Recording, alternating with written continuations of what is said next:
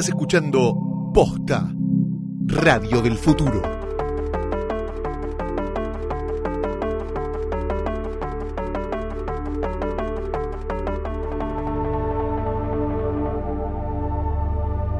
Bastardos, enanos, guargos y personas que se van a la batalla sin saludar a sus lobitos, les damos la bienvenida a un nuevo episodio de Jodor, Jodor, Jodor. Este es el podcast de Game of Thrones de posta. Yo soy Luciano Banchero. Yo soy Fiorella Sargent. Y en este capítulo vamos a hablar del temporada 8, episodio 4.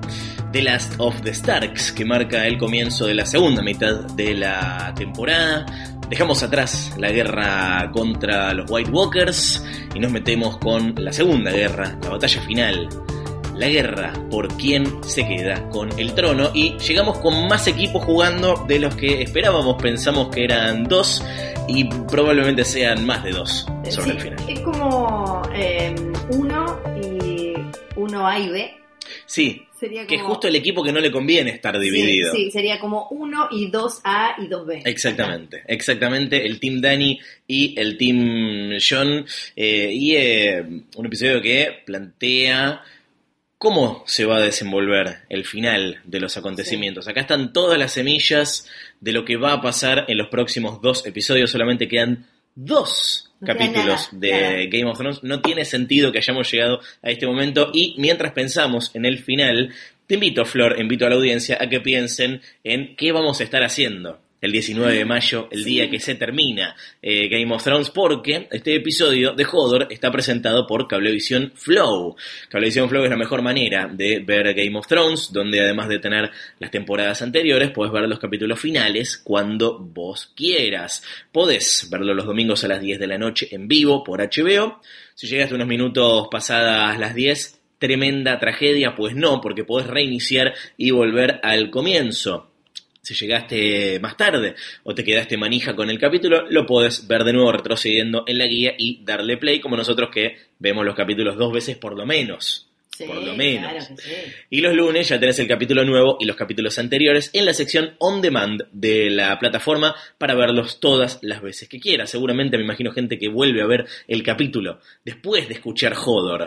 Y después vuelve a escuchar Joder y así hasta el fin de los tiempos. Sí, sí, ah, aguante el on demand. Es imposible que te pierdas Game of Thrones gracias a Cablevisión Flow, que además tiene una invitación para hacernos. Sí, si estás viendo dónde vas a eh, disfrutar, a vivir, a experimentar el último capítulo, este es el momento en el que tenés que prestar particular atención porque Cablevisión invita a los oyentes de Joder Joder al GOT Fest. Hashtag GOT Fest organizado por HBO. ¿Qué es el GOT Fest? Bueno, va a ser un lugar donde vas a querer estar el 19 de mayo, que es cuando termina para siempre Game of. Thrones. Desde las 2 de la tarde la cuenta regresiva hacia el episodio final va a arrancar con diferentes cositas para hacer, te vas a poder sacar Sí. unas fotos y, y vas a poder eh, recordar momentos icónicos de la serie. Claro que el cierre va a ser con la emisión del último capítulo en pantalla gigante, prometen algunas otras sorpresas. Así Claro que, que sí. ojo con eso. Hay mucha gente que ya está participando por los pases dobles que tiene Cablevisión Flow para los oyentes de Hodor, Hodor, Hodor. Atención, porque hay dos condiciones. Una es que tenés que ser cliente de Cablevisión y la otra es que tenés que tener contratado HBO. Tenés que mandarnos un mail a jodor.posta.fm con foto de tu factura o comprobante jodor.posta.fm antes del 9 de mayo. Falta muy poco, cuando estamos haciendo este capítulo es lunes 6 de mayo, así que tenés tres días más para hacerlo. Jodor.posta.fm, por favor, en el asunto pone Gotfest. Ahí, eh, no quiero mentir, hay miles de, mails que llegaron. sí. Esto es eh, real. Es- No es tipo, hay 10 y decimos que son mil. No, no, hay miles Sí, de mails. Podríamos hacer un videito de un minuto dando esto. Sí, sí, sí, sí.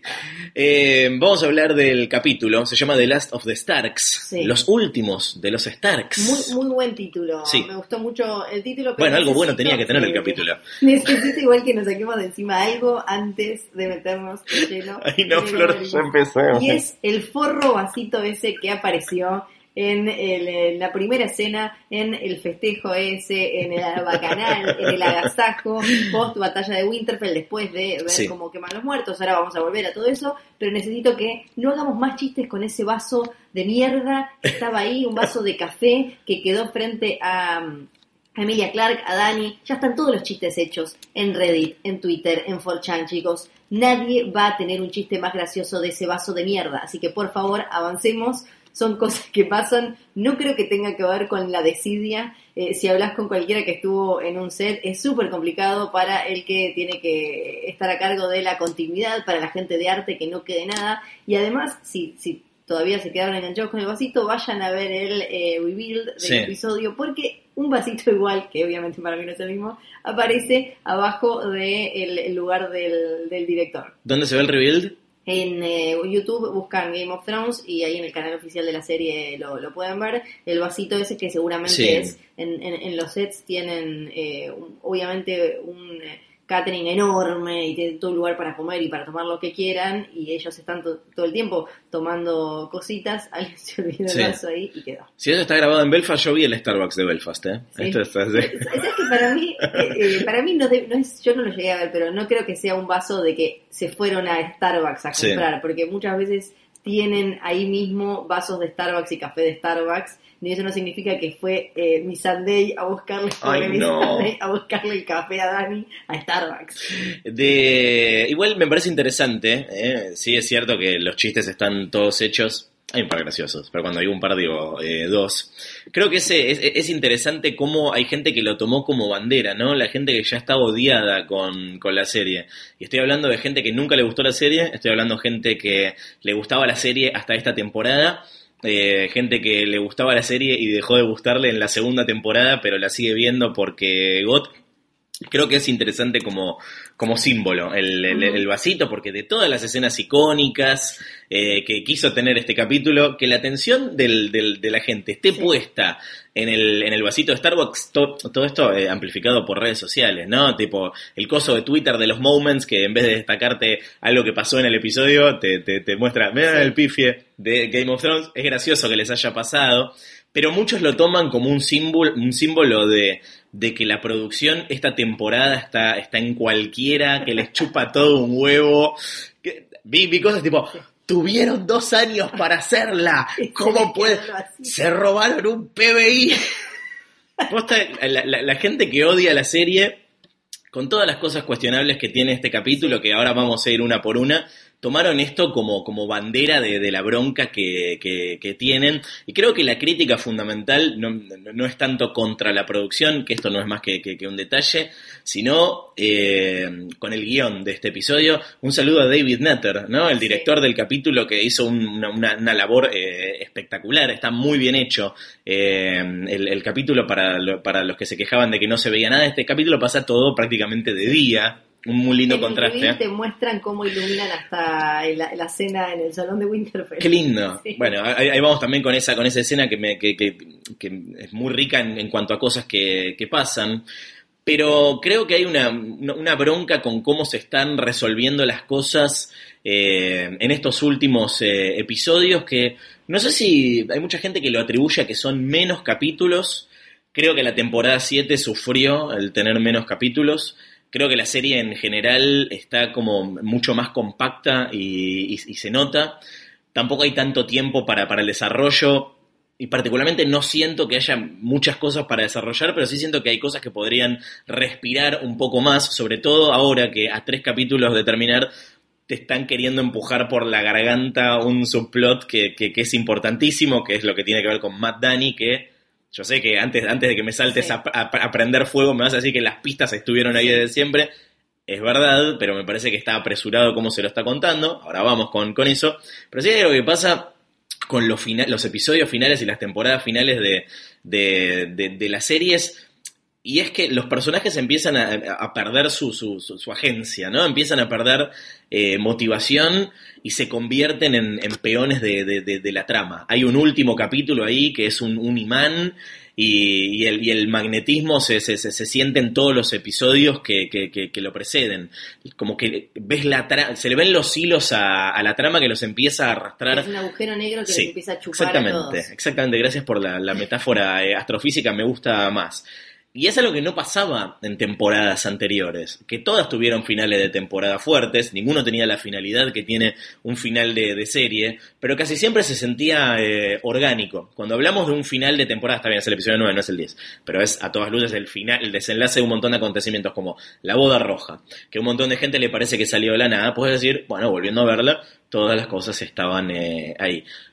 Pero todas esas cosas venían siendo construidas en, en, un montón de episodios anteriores y no en los cinco episodios anteriores a, a, eso. ¿Por qué? Porque la trama podía respirar, los personajes podían tomar decisiones. Acá es como que nada, nadie decide, pasa algo eh, eh, terrible con, con, estas cosas que es cuestionar las decisiones de todos los personajes, decir, ¿por qué están haciendo esto? Y me parece que tiene que ver con este agujero negro del, del, final de la, de la, serie. Esto es algo que es evidente en el caso de, de, de, de, de Missandei, que termina siendo víctima de la trama, o sea, muere por conveniencias del, del, del guion. Eh, está bien, no era un personaje del todo desarrollado, o sea, siempre estuvo como interés romántico de Grey Worm, no tenía poder, no tenía, no tenía motivaciones. Grey Worm es otro personaje que no estaba pero muy desarrollado, mí, pero... Mí, sí, Dani no hubiera no, no sería Dani hoy sin Missandei. Eh, que, creo que fue sutil su, su, lo que jugó en la serie, pero creo que fue un personaje súper importante para que Dani sea, sea Dani. Pero sí, es un personaje al que le pasó algo porque al protagonista le tenía que pasar sí, algo. Sí, sí, sí, totalmente. Eh, algo que muchos también señalan como, como, como gesto de, de, de racismo y, y, y, sexismo, que también lo vamos a, a discutir ahora, pero de, de, alguna manera creo que eh, es como el, el ejemplo, así como el, el, vasito de Starbucks es el símbolo de la desidia. Sí. Esto es un poco el ejemplo de cómo los personajes se van convirtiendo en peones de la trama, porque bueno, más allá de, de, de esto que decíamos, que nunca fue un personaje con mucha motivación personal, eh, lo que hay, hay, cosas alrededor de la muerte de Missandei que no tienen sentido. porque ¿En qué momento tipo se la llevaron? ¿Por qué se la llevaron a ella? O sea, todos los acontecimientos que hacen que termine ahí para mí no tienen sentido y esto me parece que es síndrome de final de, de serie. Ahora, no, no estoy del todo de acuerdo, pero... Ahora, ah, eso es lo que quería, que no estemos de acuerdo. Lleguemos a eso. Sí pienso que eh, no, no sé en los libros si, en los libros. si George R. R. Martin va, va, a sentirse obligado a hacer como estas grandes juntadas que la serie sí claro. hizo. Eh, esto que creo que para mí eh, para mí es lo, lo, que le juega más en contra a la serie, haber tenido que juntarlos a todos. Sí. Entonces ahora tenés un montón de hilitos mezclados que tenés que acomodar para que no se pisen del todo y, y demás. Y me hubiera gustado, lo que, lo que pensé ayer es me hubiera gustado menos grandilocuencia y más episodios. Mm. O sea, sí, hubiera absolutamente. Te, te, devuelvo el dragón eh, escupiendo hielo, el muro cayendo y, y, y, todo eso a cambio de más escenas de, de pequeños, de pequeñas charlas de gente dudando de gente, de Dani viendo cómo toma una decisión y demás. Sí, a ver. Me referido a eso. Varys y Tyrion, que prácticamente no, no, no tuvieron eh, eh, mucho que hacer en los primeros capítulos. Varys eh, dice dos cosas en, lo, en, los, en, los, primeros tres capítulos. Eh, acá están, después, Tyrion se lo dice en un momento, estamos discutiendo traición. Y es algo que sale de la nada, o sea, eh, Varys está ahí eh, como, como, no sé, es casi como, como un como in Varys está haciendo de Varys en ese, en ese momento. Todos sabemos que, eh, y esto lo, lo, dijimos mil veces, ¿dónde está la lealtad de Varys? La lealtad de Varys nunca estuvo con ningún gobernante, sino que está con lo que llama el reino, no de Kingdom, sino Sí. de Realm, con el pueblo, podríamos traducirlo de alguna manera. Él eh, trabaja para los intereses de, de, la gente, a lo que bueno, también lo podemos discutir, pero bueno, es lo que está diciendo en este, en este momento pero de verdad el giro de, de, de, acontecimientos eh, es, es, es, raro, podrían haberlo planteado de, otra manera, podrían haberle dado más espacio a esto, a la desconfianza. Ahora es que como que todos de repente se están dando vuelta contra, contra Dani. Pero bueno, tal vez nos estamos apresurando, vamos a hablar de un par de cosas antes de meternos con esto. Una es que eh, otra vez se le filtró el capítulo, eh, las no dos cosas... Capítulo, capítulo, sino imágenes y videos, como en el Pero las imágenes y los, y los videos de qué momentos son claves. producto de una filtración. Y, y, acá volvemos, hay algo que a mí me, me está indignando de, de, de cosas que, que, están pasando en, en, el fandom y en sí. los espectadores y demás con esta última temporada, que es la sensación esta que aparece cada tanto de, ah, salen torres, bien, justicia social, ahora el proletariado va a poder ver el capítulo y no, es solo premium. No es así. No, no- nadie lo, no lo hace un Robin Hood en algún lado. Este- estas imágenes supuestamente salieron eh, porque eh, de un grupo, creo que en Tailandia, decía que tenía el capítulo Sí. y pedía guita para liberarlo y liberaron esas fotos y un montón de oyentes me mandaron mensajes que había gente que les había cagado mandándole el video de la muerte de Missandei o Raegal eh, cayendo. Sí. Entonces, cortémosla con eso de como, eh, sí, el torrent es eh, eh, justicia social. No, el torrent es, es esto, es una herramienta para un montón de trolls para que vos después entres a Facebook y un primo tuyo que no tiene ni idea de te, puso el dragón muriendo y te cagaste el, el capítulo. Entonces, eh, hay, hay un montón de cosas como súper oscuras y del horror que tienen que ver con Internet y con este deporte que se convirtió en tratar de cagar eh, a la industria eh, adelantando cosas, pero a la vez también cagándotelo vos porque lo estás viendo todo choto y Sí. mal, porque la verdad es que las veces, muy pocas veces se filtró o en 1080 o en cosas así. En general tenés un subcoreano abajo o, o qué sé yo, o ves unas fotos como en la batalla de Winterfell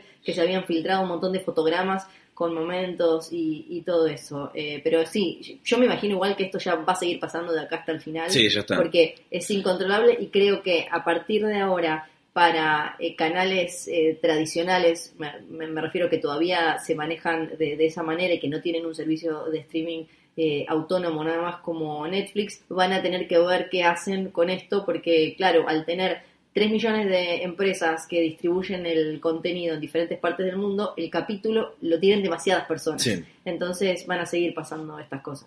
Eh, pedían rescate por el capítulo. Sí, sí. Y me encanta porque en Reddit porque falta re poco. Si lo hubieras dicho tipo el viernes era otra cosa, pero el domingo nada. Además, tipo, no nos olvidemos de que estamos hablando de una serie de televisión. Acá somos dos personas que están haciendo un podcast de, de eso y ese no es cualquier serie de televisión, es un evento mundial en el que están depositados un montón de, de ojos, pero eh, no, no, no, no es, eh, no es símbolo de la lucha de clases, el tema de los spoilers, me parece que se le están aplicando dimensiones políticas que no le No. corresponden. Que tiene más que ver con una dinámica de internet y de, de- de cosa eh, medio eh, anárquica que tienen, eh, que tienen las relaciones y los jueguitos de poder en internet. Me parece que va más por ahí que otra cosa. Eh, hablando de jueguitos, eh, vamos a tener sucesores de Juego de Tronos, vamos a tener sucesores de Game of Thrones. El señor George R. R. Martin no les quiere decir spin-offs, pero es el protagonista de eh, una de las noticias más importantes de la semana vinculadas con esto, y es que eh, contó que efectivamente, como sabíamos, había cinco series eh, diferentes en desarrollo en HBO, y son tres finalmente las que están a- avanzando. Eh, una es la que él dice, no le tengo que decir The Long Night, Porque él ya metió la pata y dijo que se llamaba así. no, se llama así. Y otras dos que están en momento de etapa de, de- de guion. Una de las eh, que no son es la que estaba desarrollando Brian Cogman, guionista de GOT, eh, y todavía no, no, no hay detalles sobre qué es lo No. que está pasando con las otras eh, dos. Imagínense que él lo escribió, escribió un posteo en su blog de siempre que se llama Stuff and Nonsense. Sí. Arranca contando que vio Endgame y que le gustó. ¿Le gustó Endgame? ¿Qué dice? que dice, mm, eh, it's amazing. Ah, ok. Kudos Bien. to the writers and directors. Bueno, algo de lo que podemos estar de acuerdo. Sí, y puso el director, así que no está muy informado de que son dos directores. Eh, después dice que cuenta que Fire and Blood estuvo tres meses eh, liderando la lista de bestsellers Sí. en New York Times, que cayó, pero que ahora volvió. Bien. Está. Y abajo te cuenta eso de que, eh, bueno, alguna cosita más. Y después cuenta que eh, no hay que creer todas las noticias porque se está. mm, Se, se estuvo di- diciendo cualquiera con respecto a, eh, a esto de los eh, spin-off que él- a él no le gusta decirle Sí. sucesores, le dice él. También dice algo interesante, eh, dice algunos deberían agarrar fuego y sangre, leerlo y elaborar sus teorías sobre de qué se tratan lo- la- las series sucesoras. Eh, eh, nosotros ya agarramos fuego y sangre, bueno, Sí. Flor lo leyó, yo acá no leo, yo soy de la generación que no lee libros. Eh, e hicimos un episodio especial dedicado a eso cuando salió, lo pueden buscar acá Sí. en, en este mismo lugar donde están escuchando el episodio ahora. Si no lo Ah. escucharon pueden ir para atrás y la- esta temporada arranca con un episodio dedicado a fuego y sangre que eh, seguramente cuando haya terminado la, la serie, eh, algunos de los últimos episodios de esta temporada de Joder van a estar dedicados a eh, elucubrar teorías sobre de qué se podrían tratar estos spin-offs, si es que no tenemos alguna noticia antes. Exacto, para mí ahí nos rejodió porque en Fuego y Sangre hay 10 mil millones Sí. de series, así que podemos agarrar y elegir como nuestras favoritas y, y, y tratar de adivinar, pero hay mil series ahí adentro. Ahora sí nos metemos con el capítulo. Vamos a ir por partes. Eh, arranquemos cronológicamente. Lo primero que eh, vemos es la despedida de, de los muertos. Que no termino de entender por qué no se deshicieron esos muertos cuando murió el, el- el Night King. Sí, para Eh, mí- recor- recordemos las reglas, ¿no? Matás, a, matás al Night King, se deshacen todos, esto lo vimos, esto está establecido, esto pasó. eh, y hay personajes como Liana Mormont que se habían convertido en Whites cuando eh, el Night King levanta a los muertos. Sí, para, para mí eh, lo van a, eh, eh, to- todo eso relacionado con el Night King va- eh, que, que nos quedó dando vueltas va a quedar como un hechicero lo hizo. Claro. Acá la regla debe ser como, bueno, como está más al sur, no el Night King no era tan full full poderoso y como no fueron durante tanto Sí. tiempo Whites, quizás es porque no hicieron la conversión completa o algo así. Para mí debe ser por ahí. A Danny Day les encanta hablar de estas cosas, así que seguramente lo van a aclarar en, en- en algún momento de esa, de esa manera. Eh, hablando de dudas, eh, ¿qué le dice Dani a Llora cuando lo está despidiendo? Se acerca, le susurra algo al, al oído. Llora no escucha. Sí, no, No. no, escucho, justamente. Bueno, en eh, Entertainment Weekly estuvo ahí eh, cuando, porque tuvieron Estuvo acceso, ahí. sí, tuvieron acceso al rodaje y de todo, y dicen que en las, eh, en las direcciones, en el guion, decía, Daenerys le susurra algo a Llora que él nunca escuchará y que nosotros nunca sabremos. Ah. Entonces, eh, eh, Natter le dejó a, eh, a, a Emilia Clark como que hiciera lo que quisiera, o sea que quizás le dijo, no sé, puto el que lee Sí. o te, te- te- me tiré un pedo. En realidad estaba enamorada de vos.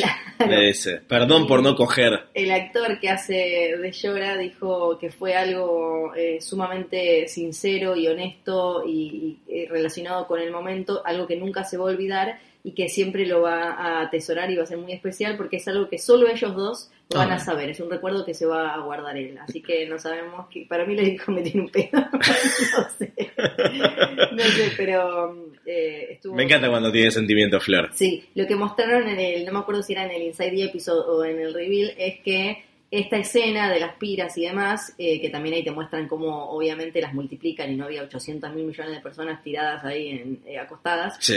es que eh, fu- funcionó a medio modo de cierre y despedida. Entonces hay lindos momentos con Alfie y Allen abrazando a todos y demás, porque no eran muñecos haciendo Sí. de ellos, eran ellos. Me gusta porque Llora está en la pira y Dani pira. Sí, claro, Bien. claramente. Y es muy lindo momento que cada uno despide y vos eh, ahí ves como, bueno, qué tipo de repercusión tendrá en cada uno de los personajes. Algo que vale la pena aclarar es que lo que le pone Sansa a Theon es un, es un coso del pelo, eh, es un ganchito para el pelo, pero lo que viene a algunos decían, es que es la mano de Lady Winter. ¿Qué? No, No. tipo, no.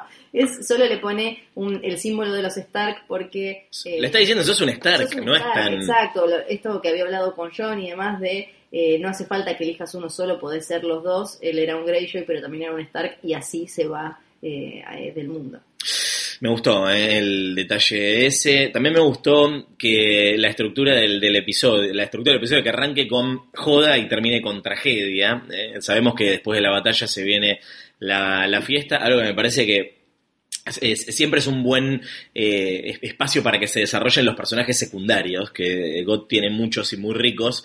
Es el caso de, Gendry, que Dani lo legitima, bien Gendry, es como un que bien que mal para él, ¿no? Eh, Le dan Storm's End. Sí, hay muchos detalles Sí. con respecto a eso. A ver, contame. Para empezar, le dice Gendry Rivers. Sí, ¿Por qué Rivers? Rivers, él, él no, no nació en las Riverlands, no, siempre nos dijeron que era de... de King's de King's Landing. de Flea Bottom. si es de King's Landing tiene que ser Waters. Pero Claro. vos tenés ese apellido si sos un bastardo aceptado por un padre lord.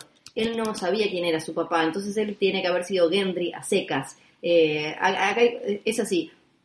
Lo- los que la gente común no tiene apellido, se llama Pepito, Manolito, como Ross, por Sí. ejemplo, ¿no? Por pensar a, eh, a alguno, eh, algún don nadie de, de quien supimos el nombre. O Bron, que a Bron le tuvieron que inventar, o a Davos, que le inventaron como un, un título y un nombre para poder mencionarlo. Eh, Davos tiene, perdón, eh, coso, Bron- apellido, Bron no tiene.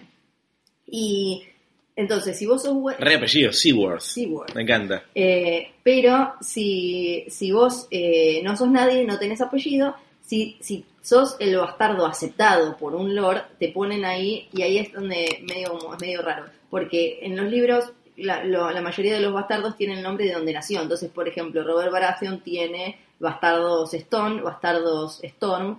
Y eh, Jon Snow es el que nos- no nos entra bien en ninguno porque le pusieron Jon Snow, pidieron que en la serie le dice eh, Bran, vos deberías ser Jon, le dice a Sam, debería ser Jon Sand porque él nació en realidad en. Claro. Entonces Jon queda ahí medio raro. Pero la cosa es que Gendry, sea como sea, no es Rivers, porque no nació ahí y porque en realidad no era el- el- el- no era bastardo él, era supuestamente el hijo de un don nadie Mm. y nada más. Sí, eh, inexplicable que le hayan puesto Rivers. sí, un hechicero lo hizo. Pero, pero, ¿por qué? No, no. Bien jugado, Dani. Igual, Sí. eh, como queda en, en evidencia en, el- en el intercambio con Tyrion, no lo hace porque es un amor.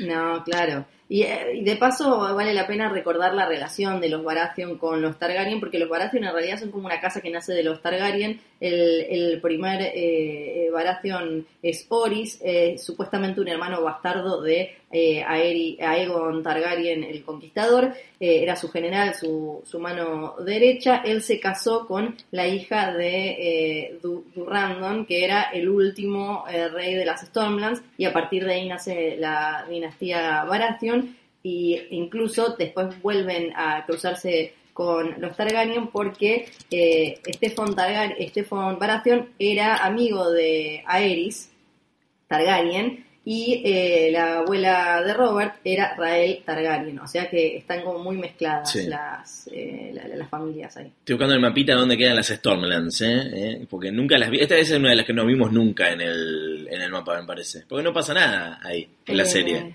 En Storm's End. Storm's End, sí, sí, pero Sí. no aparecieron en el mapita. No, no, no, porque Renly No tienen casita, no tienen maqueta Claro, propia. Claro, no, no, no recuerdo que aparezca en el mapita. Porque aparte de Renly, que es el que lo, lo podríamos haber visto, lo vimos más en carpa eh, que otra cosa. Sí, ahí a Stannis siempre en Dragonstone. Claro. Eh, Gendry es todos nosotros cuando la pone por primera vez y flashea casamiento. Sí. Qué linda. Eh, Sí. me- hay veces como digo, pero ¿qué le pasa? Tipo, solo lo puedo atribuir a una calentura, porque ¿de dónde sale de golpe que los personajes se aman? Yo Yo entiendo no, no, pero vaya- ¿por qué? Tipo, que- ¿En qué momento Gendry empezó a amar a Arya? Yo entiendo que vayan corriendo a decirle, tipo, bueno, y ahora nos casamos, y me pareció eh, demasiado el, el que, que yo te, te amo. Me, Sí. me pareció que era demasiado. Me pareció que estaba buenísimo como que la fuera a buscar, como, "Ay, vamos a marchar, vamos a festejar, que ahora soy Lord. Y No, y aparte ahora se aseguró que no la va a poner nunca más. Claro. Tipo, no, estás confundido. Y el callback ese que Sí. eh, ya es como la trilogía de Aria de No me gustan los vestidos, cuando le dice al papá que, que, que Ned en King's Landing le dice, algún día te vas a casar con un lord y vas a tener... Y ella le dice... It's "Esa- not me. Claro, y después con Nymeria y ahora. Y podemos cerrar ya la trilogía a Aria no le gustan los vestidos. Ana Emilia le había dicho It's Not You, a lo que mucha gente interpretó como, ¿pero es Naimiria? Sí, Sí, era, eso era diciendo era eso. De paso lo aclaramos porque hay gente que todavía no lo, Sí, no, era. No lo procesó. Eh, vamos con The Hound, que es como, es es la segunda, es la segunda persona que peor la está pasando después de Dani en la, en la fiesta, ¿no? Está como digo, ¡oh! Sí, ¡Eh! fue- por Gendry, ¡eh! ¡Oh! Y él eh, así, pero eh, Sansa se, se le acerca y no, fue, no fue un gran capítulo para, para los personajes femeninos, ¿eh? entre, entre la muerte de, de, de Missandei, entre la, el, descenso de Dani hacia la, la locura, Cersei. y Sa- se- se- bueno, Cer- Cersei siendo Cersei, Euron con una cara de vomitar, de tipo, Ah. y el chabón la toca y ella, "Ah". y, y Sansa diciendo que si no fuese por Littlefinger y Ramsay seguiría siendo una Little Bird, que entiendo lo que quiere decir en términos narrativos, pero siento que son los guionistas los que están hablando Eh, y no el personaje, sí, porque acabo- están, o sea, no está bien expresado. No, yo per- personalmente lo, lo entiendo como, no, no, no lo entiendo como que ella lo diga como algo positivo. Para mí lo que siente Sansa es que ella se acomodó, que ella vivía en una nube de pedos, en un mundo que no estaba, eh, o sea, tenía un mundo personal que no eh, se relacionaba, se conocía con lo que estaba pasando en la vida real Sí. y que ella... En un country, tumbos- vivía en un country. Exactamente. Y que a los tumbos, eh, y con eh, una cosa dramática tras otra, se terminó dando cuenta de cómo era el mundo en realidad y ahí empezó a tratar de hacer eh, algo mejor. Entonces, yo no sé si lo que ella dijo es como ahora soy mejor por esto. eh, me- menos mal que me violaron y que me vendieron y que me hicieron cualquier cosa. Por esto sí creo que es como ella cambió y se acomodó a cómo estaba el mundo. No lo veo como eh, como algo que ella lo haya dicho como algo netamente positivo, como, como diciendo, menos mal que me hicieron esto porque ahora soy una mujer fuerte e independiente. Pero eh, entiendo que genere polémica como, como en su momento también la violación de Sansa. Hablando de mujeres fuertes e independientes, eh, eh, ayer eh, Brienne de Tarth perdió su virginidad. ¿Cuántos años tiene Brienne a todo esto? ¿Cuánto le calculamos? ¿38? ¿Trein- ¿Tan grande? Sí. ¿Sí? ¿Vos decís que es grande? 37. O sea, tendrá la edad de Jamie, ponele. Sí, para mí. Tan grande, digo, tengo- yo tengo, estoy Para mí ahí. Jamie tiene 42. Claro, claro, Jamie es un poquito más, más, eh, más grande. Eh, algo que ayer se, se empezó a difundir como Oath Sex. Sí. Otro detalle que se había spoiler, se había liqueado. Eh, me gusta Oath Es muy buena, sí. la concreción del vínculo, y acá nos anotamos otro poroto en el Garche Prode, entre Brienne y, y Jamie, que empieza con un yo nunca, como más, más guiños a la, a la primera temporada de la serie, cuando los que jugaban eran Tyrion de vuelta, eh, Bron y Jay. Exacto. ¿Te acuerdas de cuando Jay estaba viva? Sí. Y Bron era un personaje. Sí. Sí, eh, es terrible, o sea, me pone muy contento las cosas buenas que le están pasando a, a Brienne. Yo creo que de Jamie no podíamos esperar otra cosa que lo que termina ocurriendo. Sí. Eh, por más que se haga el, el boludo, eh, hablando de agujeros negros, Cersei es, es enorme para, para el mundo de Jamie. Para mí es uno de los personajes que eh, Weiss y Benioff tienen la chance en, estos episodios que, que- que quedan de no desilusionarnos en cuanto a construcción, porque si bien parece que eh, cuando se había filtrado esto, se, se venía comentando de que quizás él traicionaba al norte y se volvía para hacerse y era como, ¿cómo? Pero yo me estaba pensando, ¿pero cómo? ¿Qué va a pasar? Y qué sé yo. Viéndolo ahora, creo que puede, que todavía tiene chances de ser algo interesante, porque él, si vuelve lo que yo tomo que puede llegar a pasar eh, por, por el diálogo del episodio de ayer y, lo que me imagino que, que sucederá, es que él no vuelve porque la ama Cersei y la va a defender con todo y va a querer y quiere dejarla en el Iron Throne y todo, sino que en este camino hacia ser eh, una persona honrada y noble, lo lleva al lugar en el que empezó, porque él eh, no solo le juró a su hermana que iban a nacer juntos y terminar juntos, sino que él no puede dejar por un lado que, que Cersei eh, haga cualquiera y asesine a todo King's Landing, como ya evitó que lo hiciera eh, a Eris, y por el otro, creo que va a querer que Cersei ya que tiene que morir, tenga una muerte un poco más digna, algo como lo que hizo Lena, pero de una manera mucho más personal. Entonces me parece que es un viaje todavía posiblemente súper rico porque a- al final es alguien que en su camino a la nobleza y a ser honrado tiene, por-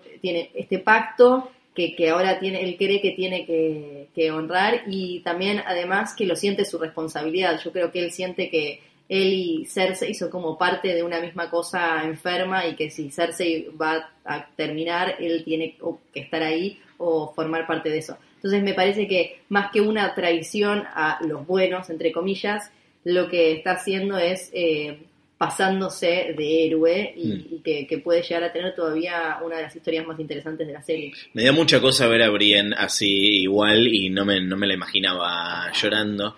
Eh, los personajes rudos también pueden tener sentimientos, ¿no? Acá Sí. también había mucho de... Al final las mujeres siempre terminan llorando por los hombres. Bueno, no sé, eh, dejen, dejen que Brienne sienta cosas. Sí, porque aparte ya la conocimos sintiendo con, con Renly. Entonces, Y además, tipo, ahí hable- hable- hablemos, no, estamos- hablemos del personaje del que estamos Sí, hablando y sí. no de Brienne mujer, ¿no? Sí, hablemos de Brienne personaje, tipo, flasheó con Renly, lloró por Renly, flasheó con, con Jamie, bueno, de, de Catelyn no se enamoró, de Sansa no se enamoró hasta No. donde sabemos. No, hay algo que mu- muchos lectores de los libros esperaban ver de alguna manera en la serie. Yo creo que... Que es a Lady Stoneheart. Sí, además. Pero creo que apareció representado con el, el final de la última temporada, de la temporada anterior, que es que cuando Cersei, recordemos que los libros siguen muy atrasados, eh, cuando Cersei está por... Recordemos que los libros recién mataron a John. Eh, cuando Cersei está por enfrentar su juicio, no pasa lo del el gran septo de Baelor y todo eso, eh, porque todavía no sucedió, ella le manda una, eh, un mensaje a Jamie de vení ya, te necesito más que nunca, te amo, qué sé yo, vení, ayúdame, salvame, y él quema el, el mensaje, él le dice quémalo, y no, no va a No, ayudar. qué malo. Sí, así que ahí ya, ya están eh, ya está un poco quebrada la cosa. Me gusta cómo mostraron la, la, la, fiesta, y ya con esto cerramos el, el tema de, de, la fiesta, eh, cómo te mostraban la peor mesa para estar sentado, que es la mesa de, de, de los líderes, digamos, ¿no? De los Stark y Dani, con, eh, bueno, John la pasó bien, Sansa desconfiando, tipo, mirando a Dani como tipo, ¡oh! Sí. Sansa con cara de no puedo creer que se pidió un caramel macchiato. Y Dani con cara de yo lo quería con leche de almendras. Y Bran, Bran, sí. ahí que, bueno, Bran siendo Bran. estuvo ahí todo este tiempo. Ay, por Dios, Bran. Que Bran, no sé, se ponen a hablar de la, de, de, de, la, qué linda que es tu silla, le dice Tyrion. Gracias, me la hice como la de Daeron Targaryen. Y todos, ¿quién concha es Daeron Targaryen? ¿Quién concha es Daeron Targaryen, Flor? Bueno, ahí lo hicieron bien, porque tienen para elegir varios, porque en realidad no hay, por ahora que nosotros sepamos, no hay una historia relacionada con un Targaryen inventando la silla de ruedas. Así que. Por ahora. Quizás en el segundo tomo de Fuego y Sangre aparece esta historia maravillosa de un Targaryen inventando la, la silla de ruedas. Pero eh, por ahora no, no lo vimos. Tenemos a Daeron Targaryen primero, conocido como el joven dragón, por ejemplo, podría haber sido ese. O si no, tenemos a Daeron II Targaryen, eh, también rey, conocido como Daeron el Bueno, que fue oh. el que eh, el que sumó a Don oficialmente después de, de un montón de batallas al, al, reino. No sabemos a cuál se refieren, cuál anduvo inventando una silla de ruedas. Ya que mencionas a Dorn, y antes de que me olvide, en un momento eh, cuando están estrategiando, mencionan al nuevo príncipe de Dorn, que es... Eh, eh, no, no, lo mencionan por nombre. No, eso ya lo, lo, muchos se habían dado cuenta que, que se veía ahí el, el escudo de los Martel en el papelito y que iba a haber un mensaje de los Martel. No, lo, quienes leímos los libros no, no sabemos tampoco quién puede aparecer porque recortaron tanto la historia de Dorn y los personajes de, los Martel que no, no, no, le pusieron a Quentin Martel, Quentin que Martel. En, en los libros es más grande que, que Tristán Martel, entonces él podría ser él, pero también está la, la hija más grande de Dora Martel, Ariel Martel, que no Sí. apareció nunca en la serie. Hay más Sand Snakes de, de las que vimos No, por favor, gracias. en la tele. No, no, no, está Así todo que bien. no sabemos. No sabemos si es como un primo Martel que, que había quedado escondido por ahí o, o quién puede llegar a ser. Eh, yo supongo que va a aparecer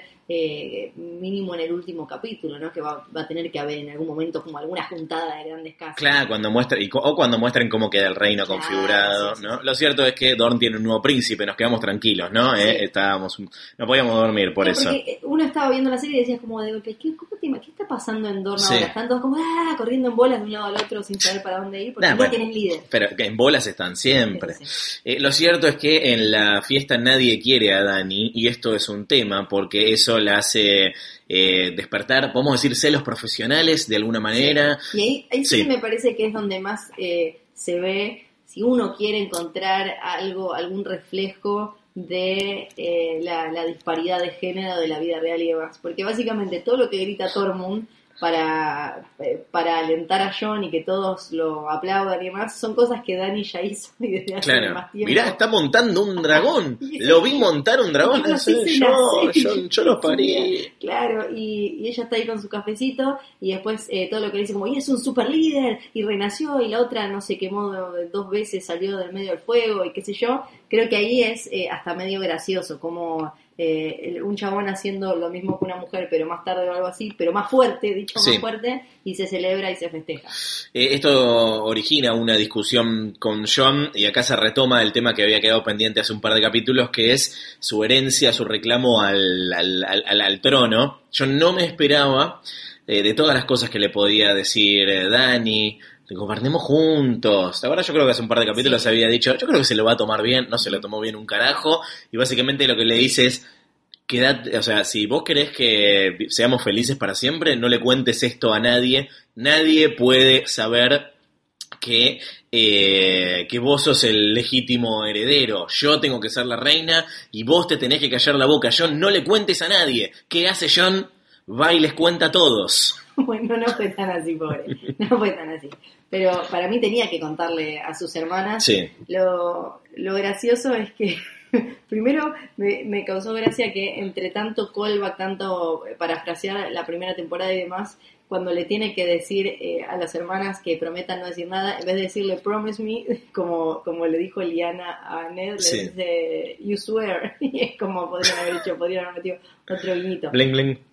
Y el otro también, eh, pobre Ned Stark, que estuvo cuando 16 años, 17, bancando el secreto, do- dos segundos que se lo cuentan a la hija y ya lo sabe medio mundo. Claro, porque ¿cómo es? Es tipo, es- él, él se lo cuenta, bueno, Bran ya lo sabe, Sam lo sabe, Gilly lo sabe. Él les cuenta a Sansa y a Arya, Sansa se lo cuenta a Tyrion. Son ocho, dijo, dijo Tyrion, Ah. y tiene razón. Y- Son, sí. Es John, Dani, eh, Sam, Bran, y después Gilly. tenemos... eh, ah, creo que a Gilly la cuentan, a ver. Bueno, pero lo sabe. Sí, tenemos eh, Arya, Sansa, eh, Varys, no la cuentan a Gilly. No la cuenta nadie. Bueno, nueve personas igual lo sabe, igual lo sabe Varys, lo sabe todo el mundo. Sí, sí, ya está. ¿No? Sí, y bueno, es para mí súper interesante hablar de Varys, pero antes Sí. eh, de ir a él, la escena esa de Danny y John a punto de hacer eh, la, la chanchada, con él eh, entrando como en razón, eh, che, para, sos mi tía, y esta cosa de gobernemos juntos, y no. Me, me- esa escena igual me gustó, ese descenso a la locurita, porque estaba, me, me parece que hay una acción-reacción que funciona, que es ella en el, en el festejo pasándola como el culo, Sí. y ahí directamente va en caliente a la habitación y le dice todo eso. Y ahí tomamos dimensión de lo importante que es para ella también como una cuestión de identidad, que es una de las es uno de los grandes temas de, de la serie, esto de eh, bueno, yo soy, ¿qué, qué soy yo? Mi nombre y todo lo que heredé de todos los que vinieron antes que yo, o soy lo que elijo hacer con eso. Y ella acá tiene ese problema de que ella siempre fue la que tenía que sentarse en el trono de hierro, la única Targaryen, la especial, la no sé qué, y ahora aparece otro, Sí. que es más especial porque además se murió y volvió. Bueno, Ella está como convencida de que es su destino. Sí, Yo no sé si pensar el, el- el- gobierno, el reinar en esos términos es un síntoma de, no quiero decir de sanidad, o sea, en el sentido de la sanidad mental, sino no sé si, si es de un gobernante sano, Sí. ¿no? Tipo, yo estoy destinado a eso. La verdad es que, no salieron cosas buenas de ahí, es nunca. lo que me parece Porque que- John está claramente destinado, pero en Sí. ningún momento te lo plantea como es mi destino. También está un pecando un poco de, de, de- de boludo porque le dice, vos sos mi reina, quédate tranquila, yo no quiero, no quiero, no quiero. O sea, es como el opuesto total de Dani en ese sentido. Sí, tendría que ver la, la historia de Stannis, que viene a ser como una especie de fábula, de Sí. cuento de esto te puede pasar a vos, porque es lo que le pasó a Stannis. Apareció alguien y le dijo, vos sos el elegido, y así, así terminó. Pero es interesante ahora ponerse a recordar los momentos de Dani como, eh, como reina gobernando, Sí. ¿no? En Merín no es la parte más divertida del mundo, pero es lo que más le gusta a George R. R. Martin. Él dice esto de, ¿no? Eh, bueno, como que, que- que ahora que Aragorn es rey en El Señor de los Anillos, ¿qué va a hacer?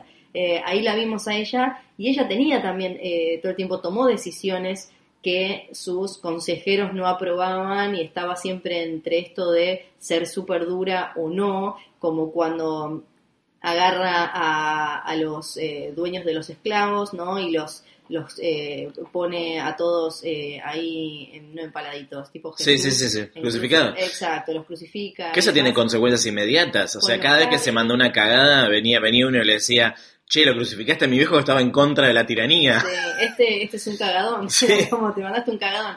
Y es un buen momento para recordar, eh, ahora que vamos a hacer el, el vínculo con eh, Varys, primero, cómo llega Varys a Westeros y por el otro lado también, eh, cómo, cómo fue su papá, cómo fue Aerys Targaryen, el Mad King, enloqueciendo y cayendo en, en ese lugar oscuro que lo terminó dejando sentado en el trono al grito de quémenlos a todos. Sí, sí. Porque eh, el, el papá, Aerys no siempre fue como súper loco, también está esta cosa de como, eh, leía mucho de, ah, es loca porque es mujer, no, en realidad está, la construcción es que, por un lado ella tiene sangre Targaryen, que es gente que se cree distinta al resto, se cree especial y demás. Y después la serie todo el tiempo te dice que la vida es una mierda, es súper difícil y que el poder corrompe. Entonces, eh, lo, lo que le pasó a Eris, que no era ni el más brillante ni nada, era que fue enloqueciéndose cada vez eh, más, dudando de todo el mundo. Eh, algo que un poco a Dani le empieza a pasar, esto de, de, bueno, vos me estás cuestionando adelante de otros, vos me, ¿por qué vos siempre pifiás? Estás ayudando a tu hermana y demás. La locura de Aerys arranca con la rebelión de Duskendale y es gracioso porque es por un tema impositivo, se le revela, le dice, yo no te voy a pagar más porque esto es un montón, qué sé yo, no sé Sí. qué. Y él eh, le dice, bueno, vení, a, eh, vení y arreglamos el tema. Tywin, que era, Tywin Lannister era la mano de Aerys en ese momento, le dice, no vayas ni en pedo, esto es un bardo. Y él, como ya estaba sospechando de Tywin, porque en realidad el que respetaban era Tywin y no él, dice, yo voy a ir y lo voy a arreglar solo, lo secuestran, lo tienen ahí un montón de días, lo tiene que rescatar eh, eh, Sir Barristan, y después todo termina mucho peor con eh, Tywin Lannister, es, eh, termina súper mal, él en realidad Aerys quería terminar matándolo, y eh, Selmy incluso llega a pensar, si yo no lo hubiera rescatado a Aerys en ese momento, hubiera sido rey eh, Raegar y todo quizás hubiera sido mejor, Claro. porque a partir de ahí se encierra a Aerys, deja de salir y eh, en el, después en la, ahí es cuando en la corte empieza a gestarse esta división entre los que querían mantener a Eris y los que querían eh, que ascendiera eh, Raegar. Y ahí lo conectamos directamente con qué? Con el torneo de Harrenhal. ¡El torneo de Harrenhal! Supuestamente eh, auspiciado por eh, Raegar y los... Pensé eh, que ibas a decir Cablevisión Flow. no. por Raegar y los que querían ponerlo en el trono. Y ahí es donde aparece Varys, por eso lo, lo conecto, porque Aerys ya no tenía gente que en la que confiara, eh, entonces eh, en- entonces dijo, bueno, voy a traer a alguien de otro lado que maneje bien secretos e internas para que me ayuden. Entonces Varys vio de primera mano cómo eh, Aerys se iba eh, cada vez más hundiendo en la locura. Voy a guardar para el final el tema de la locura de, de Dani y el complot en su contra, porque creo que hay mucho para, para conversar y está vinculado con algo eh, que pasa al final del, del capítulo. Eh, pero sí te, te- me parece que no suma eh, a todo a todo esto, a, a la desconfianza generalizada que Sí. empiezan a que se empieza a instalar entre los que apoyan a, a Dani que su, su estrategia ofensiva es muy pobre, es muy pobre y, y, y el, y el plan de ataque a King's Landing lo, lo ejecuta con todos sus consejeros en contra. O sea, todos le dicen esto no es una buena idea, esto es un error, esto no está bien, te vas a poner a toda la gente en contra. Y ella dice en un momento algo como eh, que, mm, que, su, que su misión es terminar con, con la tiranía, si bien ella tiene como ciertas actitudes de tiranía, no solo ahora, sino que ya, ya, ya viene pasando. Pero, ¿qué tal si lo que está diciendo Dani en realidad es, a mí en el fondo, lo que no, no, no me interesa tanto ser reina, sino que me interesa terminar con esta locura eh, y, y después vemos? O sea, Sí. como que su destino en realidad no es tanto el trono de hierro, sino eh, Romper la rueda. romper la rueda, exactamente. Sí, sí puede ser. O sea, porque si no queda como que ese eh, locura por ambición, como que enloqueció Sí. de poder. Puede que Dani esté enloqueciendo, pero no sé si está enloqueciendo de poder. No, sí, eh, tal cual, me, me imagino algo así. Sí, eh, me, me- lo que sí me gusta es cómo fueron manejando esto de que ella ve cómo le, le ganó las miradas que, que, en- que se gana John en el norte constantemente, pero en esos, no en Westeros, que es algo que le pasa a, a Viserys, ahí hay también como otro, eh, otro paralelismo, cuando Viserys ve cómo la miran a ella en la primera temporada eh, y se da cuenta que él no tiene eso y que él no va a tener eso. Y eh, eso me parece interesante, pero me gusta esto que planteas vos de que, porque sería súper, eh, lo veo como súper eh, vacío si simplemente es que enloqueció de poder y ahora quiere como todo, me, me parece como... Eso sí tiene mucho menos sustento narrativo. eh, tal vez ella está, tiene la obsesión con el, con el Sí. destino y lo que tiene que hacer y, y- y- y demás, pero eh, no creo que esté tan motivado por el trono, o Sí. sea, por ser ella la, la, la, la reina. Igual tenés, tenés guiños para, para los dos casos, o sea, lo que le dice a, John de, eh, che, la reina voy a ser yo, cállate la boca. Eh, y por otro lado, esto que, que- que menciona sobre terminar con la tiranía, que de todos modos tipo, no, es, no es chamullo. Ella, la, la- la- la forma en la que llevó a- a- adelante estas acciones es cuestionable. Podemos pensar que aprendió. Yo no estoy, no estoy viendo que haya aprendido mucho, Sí. pero le creo que siempre fue un tema contra, contra la tiranía. Pues sí, de verdad, o sea, en el momento en el que sí le hacía caso a sus consejeros, eh, se quedó en Merín un tiempo considerable aprendiendo a, a ser reina. Sí, tal cual. Creo que hay algo que quedó, que quedó en claro que, por lo menos en este episodio, probablemente en el que viene no, eh, tenían en claro Cersei y Dani, es la gente de King's Landing y cómo te puede jugar en contra. Eh, Sí. Es como... eh, hubo nosotros ya lo vimos cuando se le pusieron en contra a los eh, a, a los Lannister y eh, ya ha pasado en, en la, en la guerra civil entre Targaryens cuando se terminaron quedando sin dragones en la danza con dragones, la danza de dragones. eh, ellos, eh, la gente de King's Landing se hartó y terminó metiéndose en la Dragon Pit y matándole los dragones Sí. que tenían ahí, hartos de eh, sus quilombos y demás. Entonces yo creo que además, bueno, por ejemplo, en el caso de Cersei no es que le importe que la gente no se muera, es que sabe que la van a matar a ella, que en cualquier momento si los hambreas, los hambreas, los hambreas, eh, se te van a poner en contra. Y, y creo que, bueno, es es súper clave la estrategia que tiene. Sí. Pero antes, eh, vos decías la, estra- la estrategia militar de Dani, y ahí hubo también otro tema que generó muchas críticas y demás, que es como, ¿cómo? Estaban yendo a Dragonstone y no sabían que Euron estaba ahí, y bla, bla, bla, y qué sé yo. ¿Que él no veía en los barquitos, decís? Claro, eso y por qué Dani no dio vuelta y le dio por atrás eh, y quemó toda la flota de Euron Greyjoy. Primero, lo que hay que decir es que King's Landing y Dragonstone están a 600 kilómetros, lo que es súper cerca. Sí, O es casi Mar del Plata, Buenos Aires. está, está ahí, ahí nomás, o sea, cierra la ventana, Sí, creo, ¿cómo se llama? Bahía Blanca. Eh, Y entonces es muy cerca eh, eso. Para mí tiene sentido que Euron estuviera ahí. No entiendo cómo no se imaginaron que iba Claro. a poder pasar algo así. O sea, no entiendo cómo aunque sea no tuvimos una línea en la que alguien dijera como, che, no estarán, no nos estarán esperando en Dragonstone, donde saben que vamos a tener que ir o que vamos a querer ir o lo que sea. Después ya lo de por qué no dio vuelta con Drogon y les dio por atrás, me parece que no quería, que, que, que se ve en ese momento en el que le vemos la cara montada en Drogon, como eh, envuelta en furia, que quiere ir como a arremeter contra Euron y su flota, pero después eh, se va para arriba. Creo que era simplemente para salvaguardar el único dragón que le queda, porque Sí. es un pife echado dragón. Sí. Y ahí hay una de mis, una de mis críticas como lectora más grande de este episodio, que es los dragones ponen muy fácil.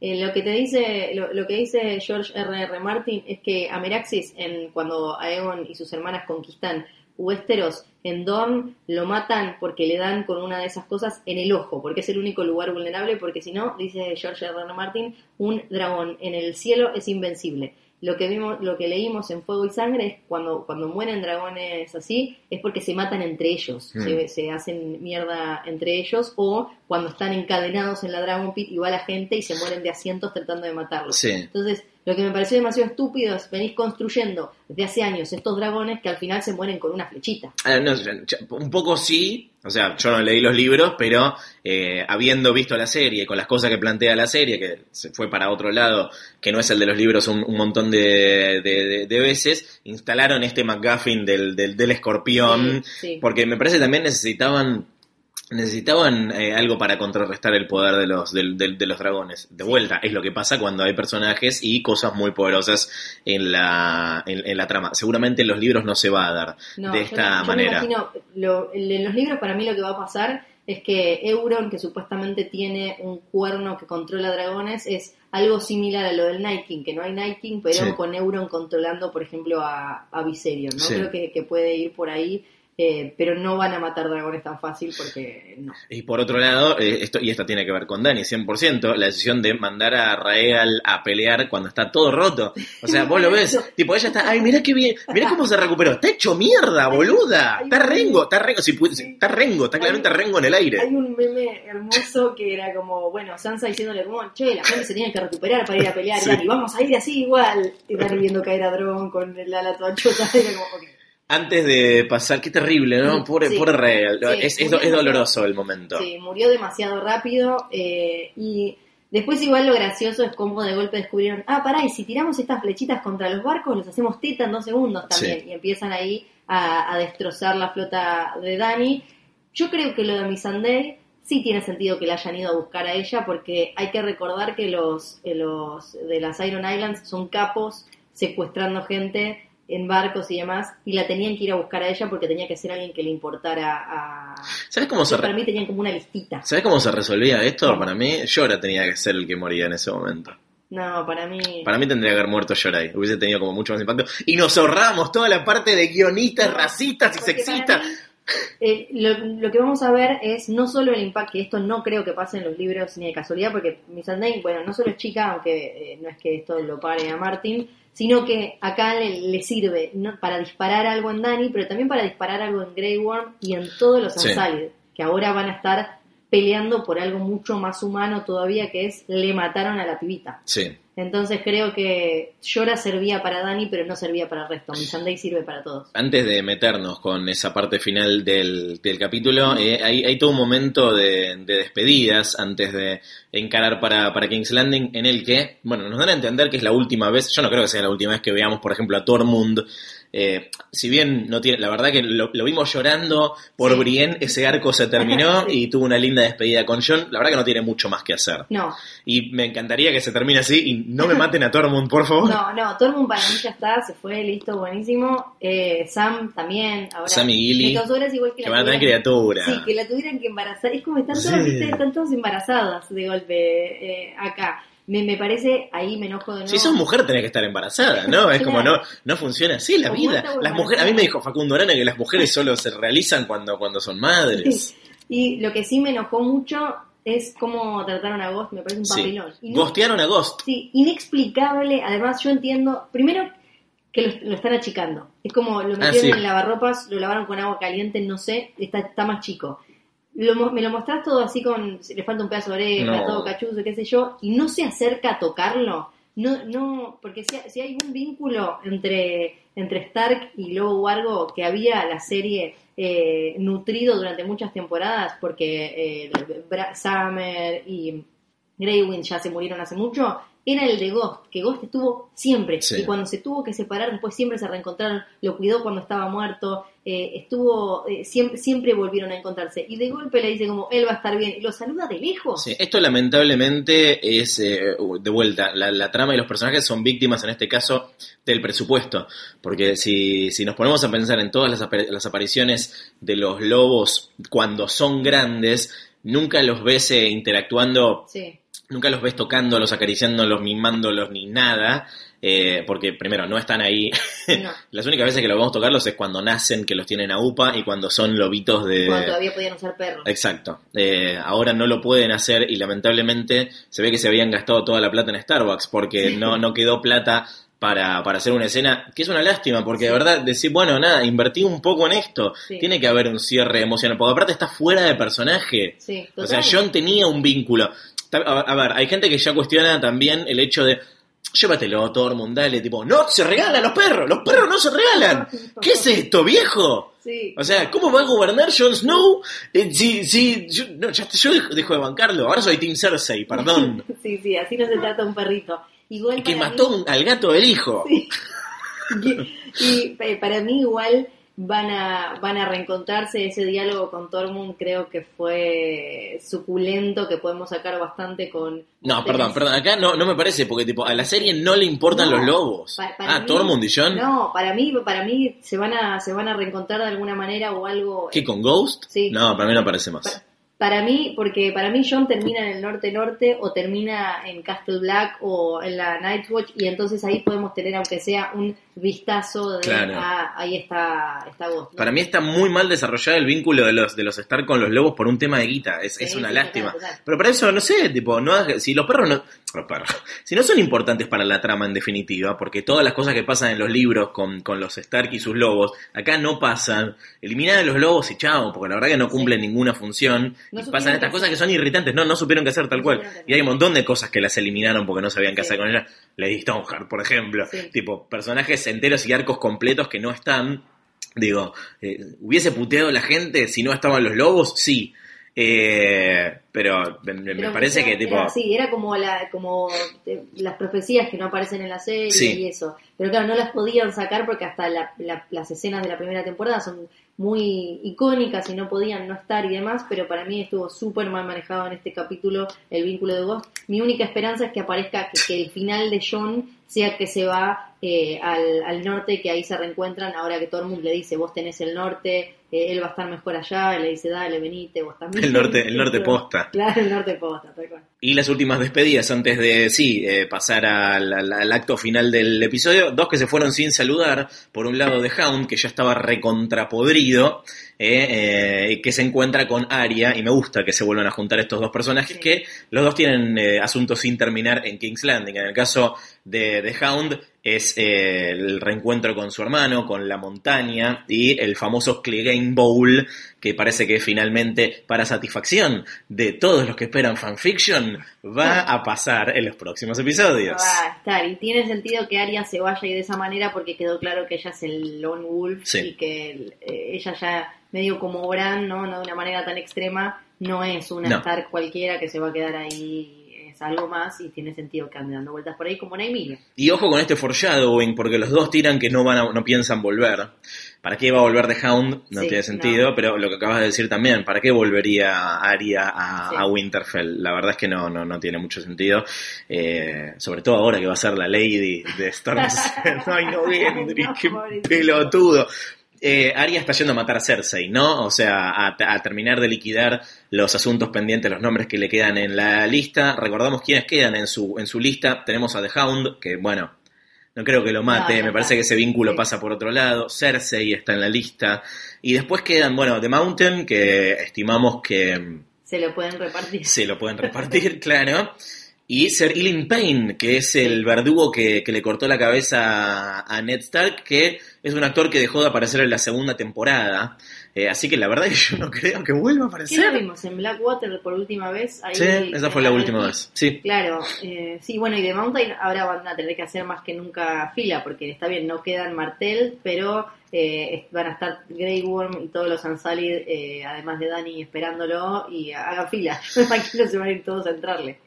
Hablemos de Cersei, hablemos de la mejor jugadora en este, en este asunto. La estrategia de Cersei es, es clara. Eh, nuestro, nuestro enemigo estaba fortalecido, ahora está debilitado, eh, pero más allá de, de- la superioridad numérica, eh, es muy interesante, muy inteligente esto que hace de meter a toda la gente adentro de la, de la Red Keep y tratar de eh, agujerear la legitimidad de Dani ante, ante el pueblo y llevarla al borde de la locura y hacer que termine quemando todo para que la gente no la acepte. Esto aparece en la danza de dragones también, en Fuego y Sangre, esto de yo me quedo acá, si ella viene a tratar de sacarme, en el caso, en ese caso Rhaenyra Targaryen va a tener que hacer mierda a un montón de gente y ahí la van a odiar. Está como, eh, está súper bien jugado de parte de Cersei. Y creo que hay que- ahí, eh, bueno, y además ella lo dice, dice, va a tener que matar a varios miles. Y acá eh, había muchas, eh, muchas dudas eh, sobre la, la estrategia de Cersei y la estrategia de Dani, ¿no? Y por qué no Cersei no mata a todos ahí cuando se le acercan. Y por qué no usa fuego valirio para todo. Pa- Para mí lo que Sí. hay que entender, co- como yo veo la serie, es que lo que hizo Cersei en el Gran Septo de Baelor es algo que ella sabe que no puede hacer todo el tiempo si quiere ser reina. Porque Sí. si no sos reina de cenizas, como le dijeron a, a Dani, no puedes estar haciendo volar por los aires todo el tiempo todo, tenés que por lo menos aparentar que tenés algo de cordura. En ese momento ella estaba en una situación extrema porque era, era boleta, o sea, la iban a llevar, iba a ir a ese juicio, lo iba a perder. Era un momento extremo y ahí tenía la posibilidad de sacarse a todos los enemigos eh, de encima de una. Pero ahora, si ella mataba a estos eh, que estaban en este eh, en esta charla, eh, en este pido gancho, Sí, no iba, no iba a poder generar eso, iba a quedar como la que eh, se querían juntar a- de una manera diplomática a parlamentar y ella eh, los mató a todos. Sí. Está bien, lo del dragón, la gente tiene que ver para mí a Dragón para ponerse más del lado de Cersei, eh, pero todavía no lo vieron supuestamente, todavía el dragón, la visión de Bran esa no se cumplió del dragón sobrevolando va a pasar. King's Landing, claro que va a pasar. Entonces creo que eh, lo, lo de ella está súper bien jugado, porque si ella mataba a todos ahí, se perdía a la gente. E incluso si lo mataba a Tyrion, ahí también fue súper inteligente, porque iba a ser más gratificante para ella, porque ella, el, el que quiere matar es al que le hizo algo personal, además de, bueno, que todos le dan lo mismo, pero el impacto y el verdadero, la verdadera jugada inteligente era matar a Missandei, no a Tyrion ahí de esa manera. Entonces para mí fue súper listo. Lo que tengo para objetar de esa escena es Sí. ¿por qué es esa especie de desierto como si fuera Astar porque hay afuera... Ah, sí, eso nunca pasó. ¿De qué parte, de qué parte de King's Landing es? que de golpe hay como es medio un desierto, no Sí, hay nada no. en ningún lado. En el reveal es interesante ver cómo filmaron esa escena porque lo armaron todo en Belfast, pero como les quedaba muy alto, la gente veía que era Missandei. entonces no querían que se viera. Sí, Grabaron la escena sin Missandei, o sea, está Cersei, está The Mountain con la espada dándole a la nada, Sí. y a Missandei la, le hicieron hacer la escena en un set cerrado con pantalla verde, con una falsa Cersei, y, y después la pusieron para que para evitar spoilers. Hablemos de Missandei. Sí. ¿Acaso de lo que más se discutió en este, en este capítulo? Hay un término en el mundo del cómic que después se empezó a aplicar a, a- a otros casos de la, de la cultura pop, que es el fridging. Eh, y pueden investigar de, casos de esto en un sitio que se llama Women in Refrigerators, que eh, parte de un cómic de Linterna Verde en el que un villano, eh, para, sacar de quicio al, al linterna verde, eh, lo que hace es matarle a la novia y meterla adentro de una heladera. Entonces, cuando pasa que eh, alguien quiere motivar a otro personaje, generalmente varón, lastimando a una, a una mujer, se empezó a conocer como fridging. Missandei podría haber sido una víctima de, de, fridging en este caso, en esta acá es eh, para, para motivar a otra mujer, pero como dijimos al comienzo del, del capítulo, lo que está pasando acá es que ah, eh, el, el plot avanza sobre los personajes que ya digamos no tienen mucho no tienen mucho para aportar y se convierten en eh, descartables de, de, de, de alguna manera o sea la muerte de Missandei Sí. es para motivar la locura de, Daenerys está al servicio de la trama Total. y no de su trama propia y el desarrollo de su personaje, sino del desarrollo de otro personaje. Lo que más se comentó vinculado con esto, más allá de los cuestionamientos Sí, narrativos, es un personaje sí. secundario, un personaje secundario también no tiene una trama propia que tenga que, que sí o sí llegar a, a término. Bueno, pero con lo que se hace mucho foco es que es la única mujer negra que quedaba de un elenco en el que ahora el único otro personaje negro es eh, Grey Worm en una serie escrita por dos chabones blancos que ya eh, y mostraron cierta eh, insensibilidad en, en un montón de casos y los corrigieron. Podemos hablar de eh, cómo se trata a las, a, las, a, las, a las mujeres en las primeras temporadas, la desnudez gratuita, el, el caso de la violación de Sansa, que acá hay, hay, hay un eco de, de, de, de eso, la, la, violación de Cersei por Jamie al lado del, del cadáver de, de, Joffrey. Sí. Eh, acá estamos hablando de una mujer negra después de un episodio en el que arrasaron con una cultura entera. Sí, O sea, tipo, vimos que quedaron tres o cuatro. no sabemos bien, claro, no sabemos bien cómo va a ser el, el rey- quién va a reinar y cómo va a ser el reinado, pero sabemos que van a ser todos Sí. blancos. Sí, que esto también se lo siempre le, le tiran encima a George R. R. Martin y tiene sentido. porque Ah, no sabía. En los libros también lo- los únicos personajes de etnias diversas que hay o no tienen un rol muy importante o es toda la rama de Don que incluso en la serie no la manejaron bien y Sí. demás. Eh, lo que contestó eh, George R. R. Martin siempre fue que lo va a tener en cuenta para los próximos eh, los próximos libros y que él cree que en la serie hicieron un buen trabajo metiendo más diversidad en la historia y si ven el, cast de la nueva serie van a ver que eh, ya hay mucha es un elenco mucho más diverso que, Mm. que este. Para mí la decisión es desafortunada. ¿eh? Yo no, no, no, no, no, no me parece bien que hayan matado a Missandei por todas las razones que ya, ya, ya, ya expusimos. Y si vamos a hablar solamente de la serie y no de cuestiones eh, de política racial y, y, y- y de género, también está mal. O sea, no, me parece que no, no tiene sentido. A mí me parece que era la persona a matar porque lo que están haciendo es des- despojando a Dani de todo lo que la contenía. Entonces ya perdió, le queda solo Drogon, lo perdió a Yora, desconfía de Tyrion, ahora pierde a Missandei, su relación con Jon se fue por el tacho, no le queda de dónde agarrarse. Entonces creo que... eh, Pero ¿no te parece que había sufrido eh, suficientes pérdidas? Para mí lo podrían haber manejado de otra manera. No, yo creo que, porque también hay algo, ella no creo que hubiera nunca... Está bien, igual sí, eh, sirve, sirve para, y acá no lo estamos hablando, pero también es un caso de fridging porque tipo, ahora no se va a volver solamente loca Dani. No, Grey eh, Worm. rompe todo. Olvídate. Grey Worm Ansari. Pero pienso que también era difícil que Dani llegara a un nivel de locura con Missandei, porque Missandei siempre estuvo tuvo una relación como de más intimidad y cercanía. Entonces, me parece que para eh, volverla loca a ella con Missandei al lado, ella tendría que haber tenido, tendría que haber roto, vin- roto ese vínculo porque Missandei no la hubiera dejado. Y entiendo el, el Dracaris final de, Sí. de ella, porque también fuimos viendo cómo a Missandei cada vez le copaba menos Westeros y cómo la gente los recibió y cómo la gente, eh, no, no es menor la escena en las criptas con Missandei diciéndole a Tyrion y a Sansa que sin esta reina estarían todos muertos, porque se la notaba ya con los ovarios por el piso con esto de venimos a ayudar a esta gente y nos tratan como el culo. Entonces me parece que, que por ahí viene ese Dracari final que claramente está llamando a que hagan los tortas. Sí, que hay gente que no lo, no lo, no, no- lo, lo entendió más lineal, ¿no? Tipo como, eh, ¿qué pasa que, que Missandei dijo Dracaris y no apareció Drogon a prender fuego todo? No funciona de esa manera. Es- es O sea, la gente. única que comanda a Drogon es Dani. Claro. Eh, o sea, si Dani le dice a Drogon, che, Dracaris, Sí, sí, no, no, ahí sí, pero no estaba dando una orden, sino que le estaba, claro, Perdón a los que se les acaba de disparar el teléfono en este momento. Eh, pero lo que está, lo que está sugiriendo es, eh, che, quema, ya fue, quema, quema todo, que me parece un consejo malísimo. O sea, Missandei, no sola, no, además de todo esto, se va dando el peor consejo posible porque esto va a traer consecuencias eh, gravísimas. Es creo que lo último que necesitaba eh, Dani para mm, básicamente reflejar yo no creo, a ver, el caso del Rey Loco, eh, yo no creo que Dani se, se- sea la Mad Queen, no, no creo que sea un full descenso a la locura No, no, claro. en, ese, en ese sentido, si bien todo el episodio gira alrededor de, de, de- de- de- de esto.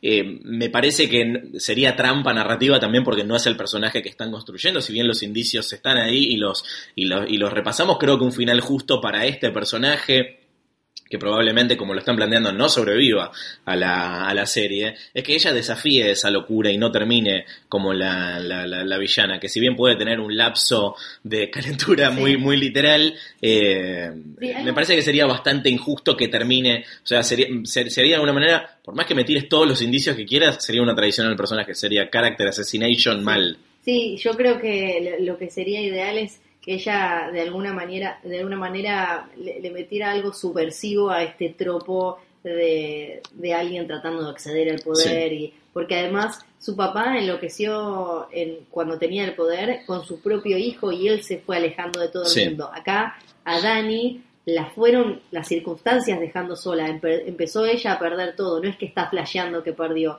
pero creo que todavía tiene las herramientas como para eh, que pase esto que decís vos. Hay que ver eh, si, si se da o no, Sí. eh, pero yo supongo que el próximo episodio ya tiene que arrancar como con, con todo, tiene Sí. que arrancar como... Vimos que hay un momento de no, no se quedan ahí, se van, eh, por lo que vimos en el, en el adelanto del, del capítulo, así que hay un ratito para bajar un cambio, pensar y, y charlar.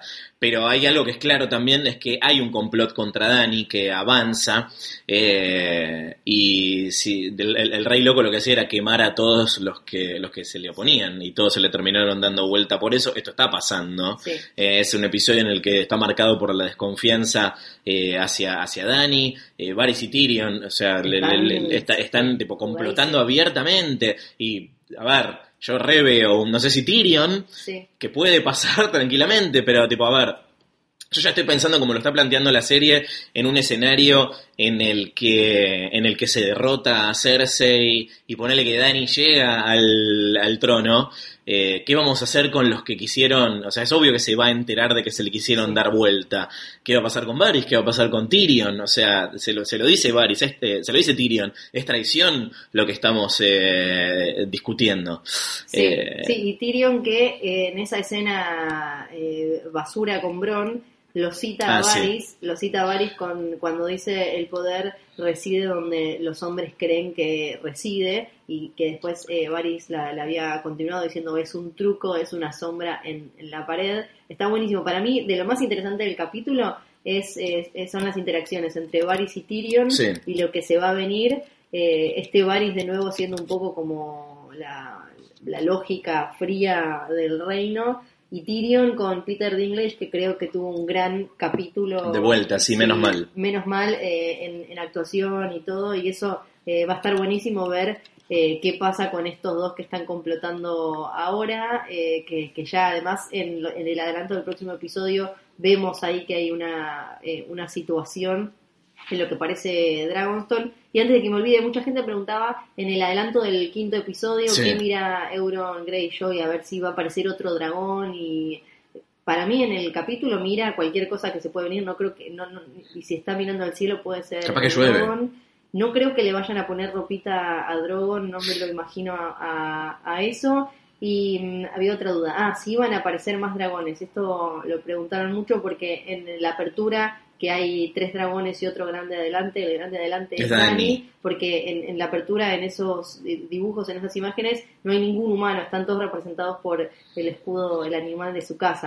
Eh, yo no creo que aparezcan más No. dragones de acá al final, después igual podemos... eh, Sería como el, el plot, o sea, el plot de Vice que terminen de enterrar a la serie. Tal cual, tal cual. Igual después podemos hablar de eh, cómo nacen los dragones y todo eso. No solo Varys y Tyrion, eh, sus eh, consejeros más cercanos, ahora que no tiene a Missandei, que no tiene a, a Jorah, eh, se le quieren dar vuelta.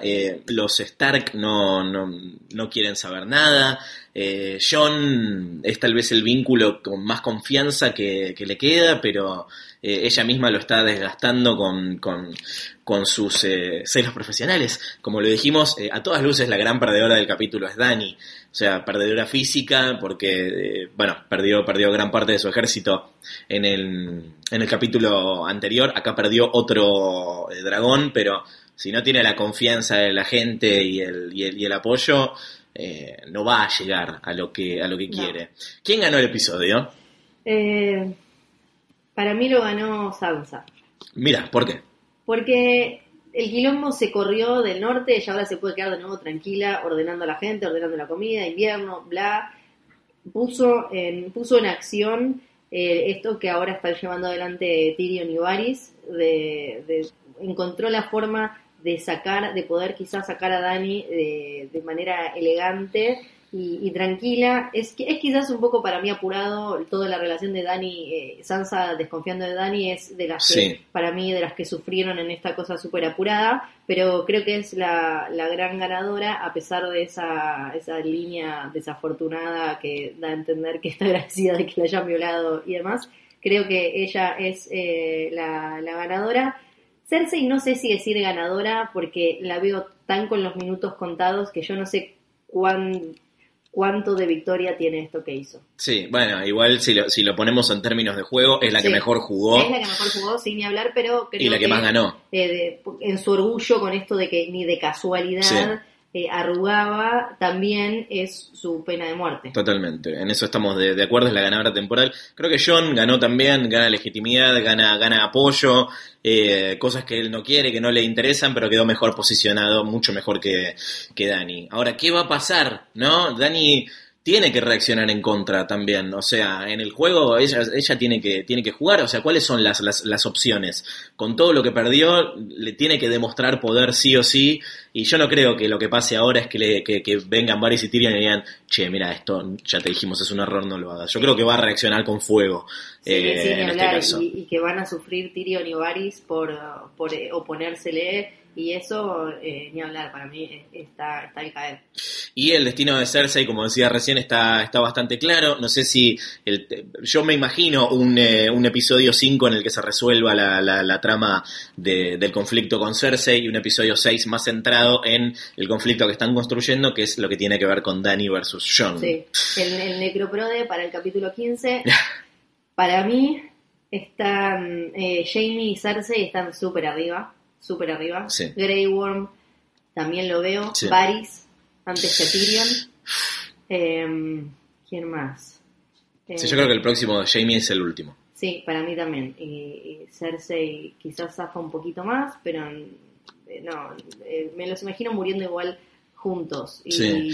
a Grey Worm también lo veo, y a Varys. Algo de lo que no hablamos es eh, lo que pasó con Bron, que de golpe aparece en Winterfell y les dice, che, eh, los voy a matar, denme High Garden. Somos todos los freelancistas reclamando Sí. por una factura impaga. Es como- Es como- Y aparte, en la temporada anterior, Jamie le dijo, High Garden, no está loco ni en pedo. Es como llegás y cantás, yo me como todo el dulce de leche. No, ni loca. Eh, no, esa, esa escena me pareció Muy de los puntos más bajos. Si tengo Sí. que elegir. Y además es un no, perso- no, no personaje total, Bron, a esta, a esta eh, altura, si bien nunca le creímos que sea amigo de Jamie y de no, Tyrion, esta cosa... claro sí, pero detonar los vínculos y, terminar en esto, y además es algo que no, no tiene mayor relevancia, ahora ya veo que Bron termina definiendo todo, pero nada, dejó cierta puerta abierta a que se pudra todo en ese, en ese sentido. Eh, vamos a ver qué es, lo que, qué es lo que ocurre. ¿Qué de todo esto te parece que va a estar en los libros? Un poco lo, lo, hablamos, pero eh, seguramente los acontecimientos se van a dar de otra manera. Ya es medio difícil pronosticar porque eh, seguramente los libros arranquen por otro lado, entonces ya predecir cómo va, cómo van a ser las instancias finales, cómo se van a plantear los libros, pero cosas que nos imaginamos que George R. R. Martin va a hacer de manera distinta. Eh, eh, me imagino, sí me imagino un enfrentamiento entre Dani y John. Sí, Eh, no sé si me lo imagino a Jamie volviendo a, a Cersei, me lo imagino a Sansa, sí, manejando las, las cosas. Eh, creo, creo que hay más de esto que, va, que, va, que vamos a ver en la serie que de toda la pata sobrenatural del capítulo anterior. Sí. Creo que de acá vamos a tener muchas cosas de alguna u otra manera en, en los libros, no como en el capítulo con el Night King, Zombiserion y demás. Y recordemos que Weiss y Benioff dijeron que ellos no iban a destacar qué es lo que cambiaron de los libros y qué no, para no arruinar los libros, y que en una reunión, en, en la reunión en 2013, cuando George R. R. Martin les dijo cómo seguía todo por si él no terminaba los libros, les tiró que iba a haber, les tiró tres momentos bomba. Uno era la revelación de eh, que, que John es hijo de Liana, o sea, R. sí, R. Marcelle. La otra era la, el asesinato de Jairin Baratheon en manos de Melisandre y hay otro que ellos dijeron que era ahora que no iban a decir cuál es. Que es ahora, que todavía no pasó. Que eh, eh, quedaba en esta última temporada. Ay, ay, ay. Así que yo no creo que sea lo de Missandei. Para mí va a ser algo de estos últimos dos capítulos. Todo esto lo sabremos la semana que viene en el anteúltimo episodio de Game of Thrones. ¡Ay, no! Pero bueno, eh, siempre nos quedarán los mails. ¿eh? Nos han llegado un montón de consultas a jodor.posta.fm. La cantidad de mails que llegaron esta semana no tiene sentido. Antes que nada, gracias. Leemos todo, vemos todo. Eh, vamos a tratar de contestar de todo en la medida que podamos. Algunos los hacemos en el, en el podcast. Eh, algunos tienen preguntas repetidas, eh, va, que coinciden con los de otros mails, así que no, no, no leemos absolutamente todos acá, pero sepan que todos son leídos personalmente por nosotros. No tenemos eh, un white ahí atado eh, leyendo los mails, sino que somos nosotros, así que las personas a quienes les escriben son las personas que los leen. Así que manden a jodor.posta.fm. Tenemos a María de las Mercedes que dice, la locura de Dani es hormonal. Ese es el asunto. Puede ser que no esté loca, simplemente revolucionada hormonalmente por un embarazo. Me rompe el corazón la historia de amor entre John y Dani. En realidad me rompe el corazón la pobre Dani. Tiene mil razones para enojarse y toda la razón en la, en la discusión. No creo que sea el... Me parece que no funcionan así los embarazos. No. Primero. no. Segundo, no está confirmado que ella esté embarazada. Supuestamente iba a ser un plot point grande en, en esta temporada. Todavía no pasó. Y estoy cada vez menos convencido de que vaya a pasar. Flor. Sí, sí, y si llega a pasar en este próximo capítulo, para los que dicen que este que el cuarto pareció una novela mexicana o venezolana, se van a querer matar. Si llega, si en el próximo Dani le dice a John, ay, además, estoy embarazada. No, no lo veo así. Tampoco lo veo como que la hacen loca porque es mujer y, y demás. Bueno, ya hablamos, que no, nos parece apresurado. También hay que tener en cuenta algo que dijo pa- para mí. Yo, yo le A Dani la hacen loca porque, eh, tipo, esto queda establecido creo que en el primer capítulo. Igual todavía no la hicieron loca. Pero eh, si- siempre se dijo que cuando nace un Targaryen los dioses arrojan Sí, una moneda. Exacto. Eh, sí. Esto es un tema de familia. de familia y de el poder y de cómo te corrompe y Sí. demás. Y eh, yo le tengo cariño a Weiss y a Benioff, pero bueno, ya no, en este en esta no estaba tan de- no estoy tan de acuerdo con ellos, sobre todo con algo que dijo, me parece que Benioff en el Ay, Benioff. Episode, en el Inside Episode que dice bueno, y Dani como que se olvidó la flota de Euron, entonces pasó lo que pasó. ¿Cómo que se olvidó? ¿Cómo te vas a olvidar? De. Eh, Ellos se olvidaron. Vos te olvidaste, vos Claro. te olvidaste. Sí, Conveniencia. muy, muy, muy no. bueno, el guionista echándole la culpa al personaje. Hijo de puta, lo escribís vos. Lo Literalmente lo escribiste vos. While Danny kind of forgot about the Iron Fleet. No, no, es, es, Eso lo dijo. lo es pongo en insólito, es insólito, perdón. Clarita dice, primera vez que escribo porque surgió una, duda enorme. En el último capítulo estaban Jamie, Tyrion, Brienne y Pod jugando el juego que habían jugado en su momento. La duda, cuando le preguntan a Brienne si es virgen, Pod toma. Esto quiere decir que no estuvo con las prostitutas en King's Landing. Por favor, dígame que solo tenía sed. No, no están jugando, no, es, no funciona así el juego, no es el yo nunca en el que toman todos. No, eh, Pod toma por la incomodidad que le genera la, la, La la- situación. porque la pregunta era, la afirmación en realidad era para Brienne, no era Claro. para todos los que están en la mesa. Eh, así que no, no, no solo no creo que sea virgen, sino que tipo se coge juegos. a dos después. Sí, luego te maneja mucho los juegos de tomar en, de, de Sí, y Flores abstemia, como todos sabemos. Brian dice saludos de Chile, quiero comentar dos cosas. Eh, bueno, el vasito de café. Sí. Eh, al inicio del capítulo de ayer quemaron los cuerpos de Lady Mormont y Ed, no se suponía que sus cuerpos debieron ser destruidos junto al Night King. Y sí, Sí. tendría que haber pasado eso, pero se ve que Dani se olvidó. Para, para mí la excusa que te pueden poner es esa, es como no, porque no se habían transformado del todo, porque fue un ratito este, y porque el poder del Night King quizás ahí no yo me imagino que, Sí. Pero eso va a quedar en cómo se lo justifica cada uno mentalmente en la soledad. Julio nos dice, después de ver el tráiler del, del quinto capítulo, ver la cara de Euron cuando mira al cielo, ¿cabe la posibilidad de que haya más dragones? ¿Se verá un enfrentamiento entre Jon y Daenerys al final de la temporada? No, no, y sí, No, en sí, este caso. no, más dragones. No. Eh, Alejo, ¿qué nos dice? Yo acá tomando un café de Starbucks, siguiendo la tradición de Winterfell, volviendo a ver el episodio. Me encanta la, perdón, el chivo de Starbucks, no es de Starbucks el café, hay otras fotos de eh, Sophie Turner con el café, son como vasos de esos de, de, de cartoncito de café que hay. Que te los dan en cualquier, no, te lo dan en cualquier lado. Este no es de Starbucks, pero eh, está ahora ganó un chivo gratis impresionante. Starbucks. Sí. Eh, al final lo único que podía pensar viendo la cara de Danny es en el cómic de Killing Joke de Batman, cuando el Joker dice, solo se necesita un mal día para empujar al más sano de los hombres al abismo de la locura. La muerte de mi Sunday, Raegal y llora todo en poco tiempo, modo que ya no confía ni en su amado ni en sus consejeros, nos van a dar la mad fucking queen de Daenerys Targaryen.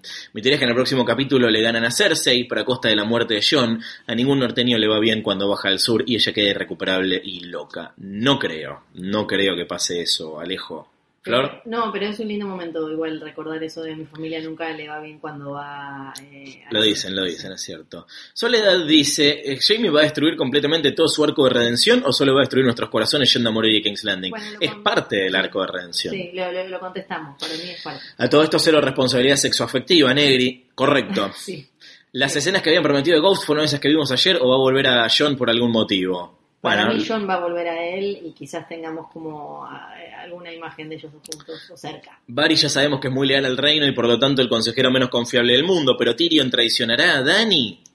Eh, sí, yo Sí. me imagino que sí. Porque sí. esa cara en la, al final de la temporada anterior en el barco, cuando ve que John y Danny están por hacer la cuestión Sí. carnal, muchos decían como está enamorado, no está enamorado, se veía, se, se, se, ve- se veía venir todo ese quilombo. Es que también, también hay algo que creo que lo comentamos en un momento cuando, cuando se filtra, se empezaron a filtrar ciertas cosas eh, antes de que se emitan los, los episodios, se hablaba mucho de la teoría del Tyrion traidor, ¿no?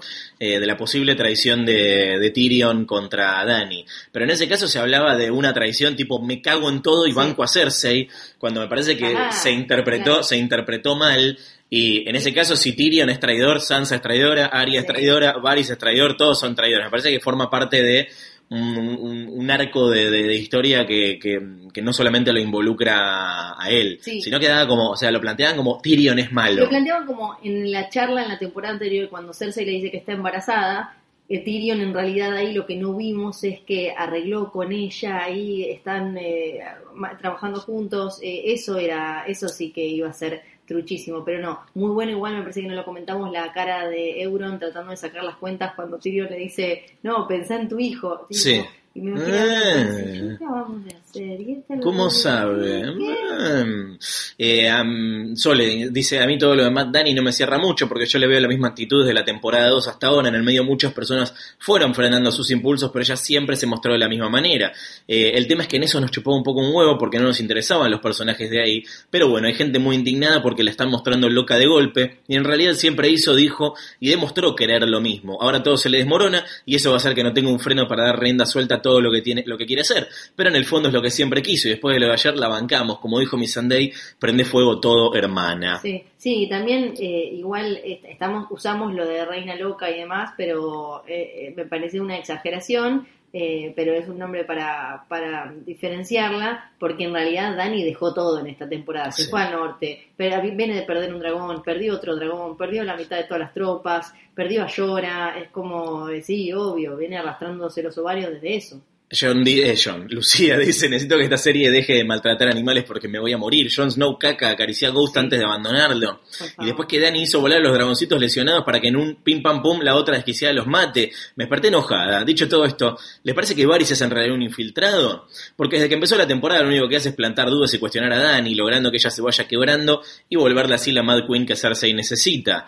No creo No, que yo sea creo así. que de verdad eh, Varys eh, trabaja por lo que él cree que es el bien común. Entonces, así como le dijo a Ned Stark, mira, me pareces un chabón divino, sos súper buen tipo, pero tenés que morir Sí. para, para que el reino esté mejor en algún momento. Entonces, para mí él lo mide de esa manera. ¿Cómo ven el abandono de Jon hacia Ghost? ¿Les parece que se esté volviendo full Targaryen? Siento que tiene un grave problema de identidad, porque es Stark, es Targaryen y además se siente medio salvaje.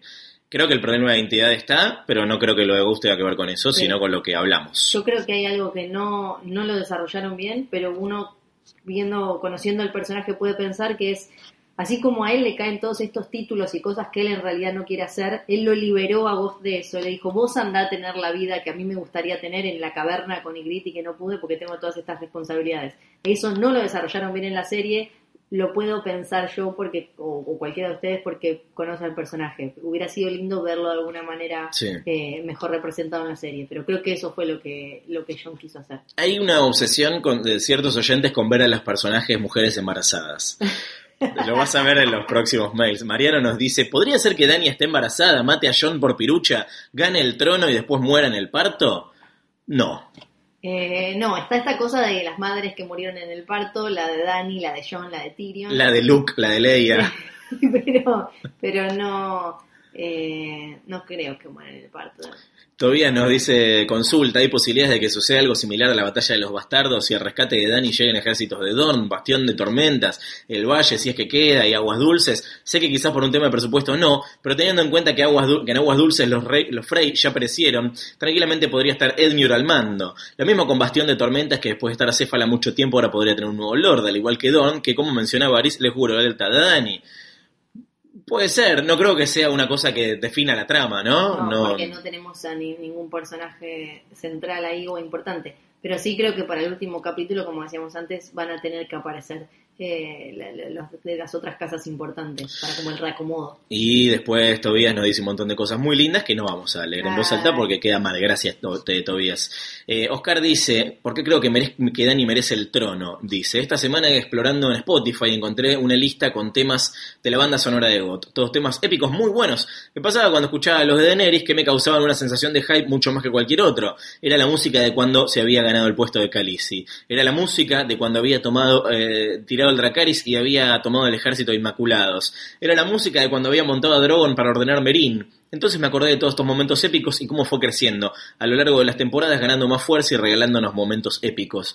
Más allá de que a todos nos interesan mucho las historias que suceden en Westeros, tenemos que admitir que todos también esperábamos ver esos dragones aparecer. Pero más allá de los dragones, Dani hizo mucho para llegar al trono y con una intención de gobierno noble. Sé que ahora está quedando cada vez más como la reina loca, pero después de todo lo que tuvo que pasar, ver cómo las cosas no salen como lo esperaba, al contrario, salen mal, eso puede sacar de quicio a cualquiera.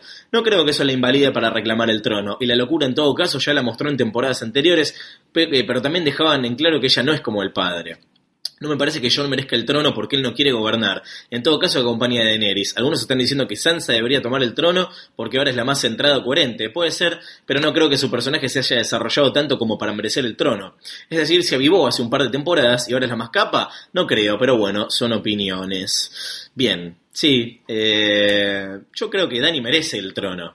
Sí. Yo creo que hay una construcción del, del, del personaje que, que la instala como, como la persona que se la merece más allá, se la merece más allá de, eh, de quién lo merece por, por sangre o por pito, como dice Varys. Sí, que eh, la escena de todo el pito y todo eso, para mí no hay que hacer una lectura de género con respecto al mensaje de la serie, tiene que ver con las tradiciones medievales y Sí. lo que quedó instalado desde un principio y lo que queda instalado cuando uno lee The World of Ice and Fire o Fire and Blood, esto de que fue siempre un problema, las mujeres eh, no de- tratando de heredar el trono eh, y, y no, no Sí, sucedían. de vuelta, no es solo una obra de ficción, es la vida real Sí, también. sí. Tipo, funciona así la sucesión en, en- en- en- la vida real en la que George Martin se inspiró tanto.